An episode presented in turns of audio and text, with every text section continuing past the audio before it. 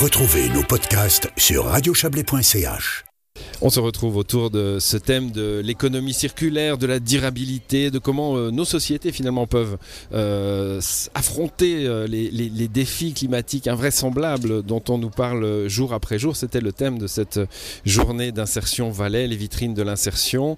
de nouveaux invités avec moi pour, pour en discuter. Christophe Cliva, bonsoir. Bonsoir. Vous êtes conseiller national vert valaisan et puis, et puis, et puis, et puis Benoît Charrière. Bonsoir à vous. Bonsoir. Voilà, vous, vous êtes responsable de la fabrique circulaire. C'est une, euh, une ambition née à Genève, je crois, euh, autour de, la mutualisation finalement des ressources de diverses sociétés qui peuvent, même si elles sont très différentes les unes des autres, euh, trouver de quoi mieux faire, hein, faire mieux, faire plus vertueux. C'est ça, faire, faire mieux avec moins.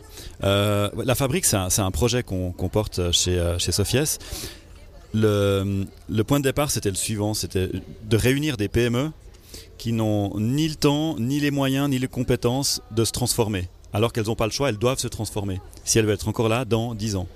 Et donc, c'est de proposer euh, un élément de réponse, on va dire. La fabrique, ça n'a pas l'ambition de tout solutionner, mais c'est de faciliter, d'accélérer cette transition auprès de ces PME. Du coup, ces entreprises, PME, vous insistez là-dessus, euh, vous allez leur proposer des solutions un peu clés en main. Hein. C'est vraiment se poser sur les réalités de l'entreprise elle-même. C'est ça, on est un accélérateur, c'est-à-dire qu'on fait un accompagnement sur 18 mois, c'est très concret, on va dans les entreprises et on identifie avec elles les pistes, les moyens de se transformer et surtout on identifie le plan pour la transformation pour qu'elles soient capables effectivement derrière d'engager cette transformation. Comment, euh, comment elles, abordent ça, ces entreprises? Il faut aller les chercher, il faut les convaincre de, de faire ce virage-là. J'imagine qu'elles elles, sont à peine sorties du virage du numérique qu'on leur a imposé euh, euh, ces 20 dernières années. il faut maintenant le virage de la durabilité, c'est dur. Hein Alors c'est dur, vous l'avez bien dit. en tant que directeur d'entreprise, vous n'êtes pas forcément ben, formé sur des questions d'environnement. C'est peut-être vos enfants qui vous en parlent, vous voyez les fournisseurs qui vous commencent, à vous mettre la pression.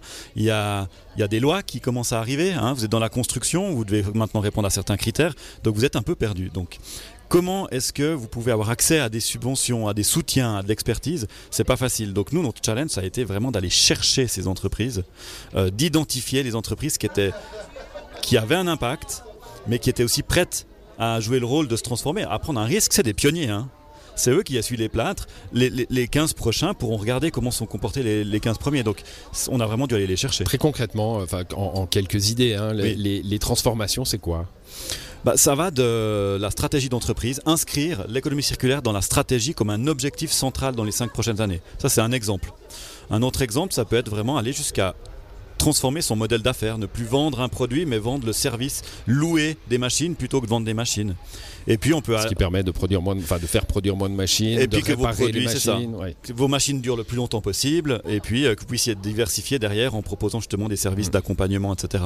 Donc c'est des choses qui sont très concrètes. Et puis on a par exemple euh, aussi des producteurs agricoles qui réfléchissent sur des euh, sur une manière de de, produire euh, des tomates, par exemple, de manière plus durable, avec moins de ressources, ou en réutilisant certaines ressources comme l'eau, euh, euh, par exemple. Christophe Liva, simplement de se dire, quand on est une entreprise qui vend des machines agricoles, mon intérêt, c'est pas que la machine se casse pour en vendre une deuxième, mais c'est qu'elle dure pour que je puisse la louer encore et encore. ça, c'est un changement de paradigme euh, intéressant. Oui, c'est un changement de paradigme intéressant qui, qui, existe dans certains secteurs depuis assez longtemps. On pense mhm. notamment aux imprimantes. Hein, euh, ça fait quand même un petit bout de temps que ça fonctionne plutôt sur ce, système-là. Puis c'est vrai que c'est une logique parce que permet, ça permet aussi souvent euh, de ne pas avoir besoin, comme entreprise, d'acheter ses propres machines, de pouvoir effectivement faire aussi à la fois durer ces machines plus longtemps, les utiliser aussi plus longtemps sur l'année. Et puis en fait, d'acheter un service, c'était un petit peu cette, cette, économie aussi de la, fonctionnalité qui, qui, qui, se développe et, et, on sent quand même, euh, en tout cas de mon point de vue, un, mouvement assez fort pour aller dans ce, dans ce sens-là. Euh, parce qu'il y a aussi, en fait, c'est pas seulement un enjeu, je dirais, de consommation de ressources ou environnementales, mais il y a aussi des créations de valeur qui, sont, qui sont possibles avec ce modèle-là. Ouais, euh, Benoît Charrière, acheter un service, ça peut être piégeux aussi. Hein. On a tous passé par les, logiciels informatiques qu'avant on avait et maintenant on paye des abonnements et on n'a pas l'impression forcément de s'y retrouver. Hein. Il, faut, il faut éviter cet écueil-là. Bah, En fait, l'économie circulaire, c'est pas un objectif, hein. encore une fois, c'est un moyen, ça doit pas être euh, quelque chose d'unique. Euh, il y a les enjeux sociaux hein, qu'on n'a pas abordés non plus, qui sont à prendre en compte. Euh, et donc la production locale, elle doit être faite avec une vision d'ensemble. Je dirais nous, on a, pu, on a pu lancer cette initiative grâce au soutien du fonds Pionnier Migros, parce qu'on voulait justement être euh, indépendant, pouvoir avancer, faire des tests. Et donc, c'est pour ça qu'on arrive à, avancer sur des petites étapes, plutôt que de réussir. Enfin, l'ambition n'est pas de solutionner l'économie euh, hmm. locale ou mondiale, mais c'est vraiment d'apporter un élément de réponse. Et puis, ces éléments de réponse, en effet, sont pas toujours. Euh, enfin, les, bonnes ils idées. Peuvent, Ils peuvent être dévoyés, quoi. Hein. Exactement. Et donc, il faut être attentif à ça, en effet. Alors, j'ai voulu vous, vous réunir tous les deux dans ce ce, dernier moment de l'émission parce que euh, bah, il y a d'un côté euh, les entreprises qui peuvent trouver de l'intérêt à faire mieux, à faire plus vertueux, à faire plus circulaire, euh, et puis de l'autre côté, Christophe Cliva, on a ces mêmes entreprises qui sont brandies souvent dans les questions politiques en disant bon, on va pas imposer des choses, on va pas mettre des délais, on va pas mettre des contraintes parce que pensons à nos petites entreprises, à nos PME, elles n'y arriveront pas. Il y a, y a un hiatus là. Bah, en, partie, euh, en même temps, il va clairement avoir une évolution au niveau législatif, au niveau fédéral, puisqu'en fait, il y a une modification de la loi sur la protection euh, d'environnement qui devrait entrer en vigueur l'année prochaine, qui va vraiment, qui vise vraiment à introduire les principes de l'économie circulaire, euh, avec cette idée justement qu'il ne faut pas que penser aux déchets, mais notamment à l'éco-design, de construire aussi des produits de manière à ce qu'ils puissent être, toutes les composants puissent être revalorisés. Je pense que ça va aussi s'accompagner de, de, métiers nouveaux, de métiers, de métiers différents, mais c'est vrai que parfois on est un petit peu euh, euh, ouais, dans une tension entre ce que ça peut amener ou bien ce que ça. Pour, le, enfin, je pense qu'il y a un vrai changement de paradigme, mais qui, moi, je sens en plus une différence entre le, les élus qui ont un peu plus de peine à avancer là-dessus. Et j'ai l'impression dans le secteur économique, dans beaucoup de secteurs économiques, on s'est rendu compte qu'en tout cas, on ne pouvait pas, sur les, à, horizon 20 ans, continuer comme maintenant. Et que euh, ça recherche de solutions. Et je pense que justement, les, propositions qui sont faites dans les gens qui peuvent accompagner ces entreprises, c'est vraiment tout bénéfique en fait pour, pour, elles. Parce que, notamment pour les PME qui n'ont pas la capacité euh, de dédier un service expressément à ça.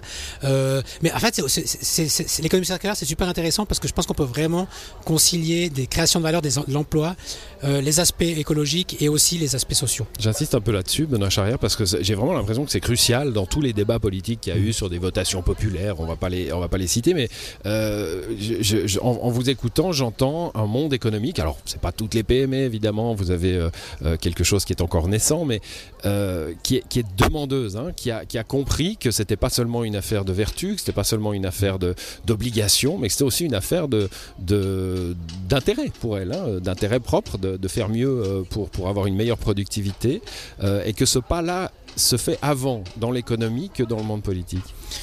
Bah, c'est toute une question de, prise de conscience. Euh, je pense que le, responsable de sa PME euh, sait euh, pourquoi est-ce qu'il doit changer, voit les contraintes auxquelles ils font face et donc du coup doit trouver des opportunités. et je pense que pour moi c'est pas c'est pas duel, hein, c'est pas une dualité. Je pense que le, politique a besoin de l'économie et inversement. Et donc les conditions, le cadre doivent être là absolument aussi pour certainement aussi passer à l'échelle. C'est-à-dire qu'encore une fois, il y a des pionniers, il y a des premières initiatives, et je pense qu'après, le rôle notamment du public, c'est de faire en sorte que ça devienne la normalité. Le, Covid, euh, la crise sanitaire, euh, la guerre aujourd'hui avec les problèmes de, de, matières premières qu'on connaissait déjà d'ailleurs dans, la période Covid, euh, ça c'est aussi un accélérateur de conscience? Alors complètement, très certainement. Pourquoi? Parce que ça nous concerne directement nous. Euh, en, tant que, en tant que personne.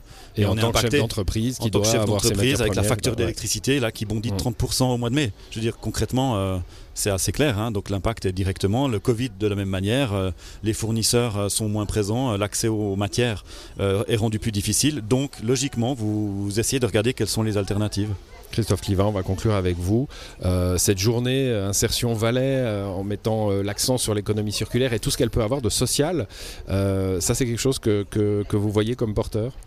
En tout cas, c'est la raison aussi pour laquelle j'étais là, c'est parce que ça m'intéresse justement de ces ponts possibles dans les aspects euh, écologiques et sociaux. On a vu aussi que, notamment avec le débat sur la révision de la loi sur le CO2, qu'on doit vraiment intégrer dans les réflexions cette côté des implications la sociales. La opposition de la fin du mois et de la fin du monde. Hein. Exactement, et je pense qu'on doit vraiment intégrer et voir comment on peut trouver des solutions. Et je pense que dans, dans avec ces processus d'économie circulaire, il y a un joli potentiel pour euh, imaginer notamment, non seulement euh, renforcer la création de valeur ou l'économie et, et puis le, moins consommer de ressources, mais aussi justement comment intégrer aussi une partie de la population qui est quand même aujourd'hui laissée en marge en fait par le, par le système euh, et qui mérite d'avoir sa chance en termes de réinsertion professionnelle. Merci à tous les deux d'avoir participé à cette émission qui se termine autour des réalités d'insertion Valais et de ces, vitrines de l'insertion hein, qui sont euh, probablement vouées à être euh, pérennisées pour les années à venir. L'émission se termine pour ce soir et pour cette semaine.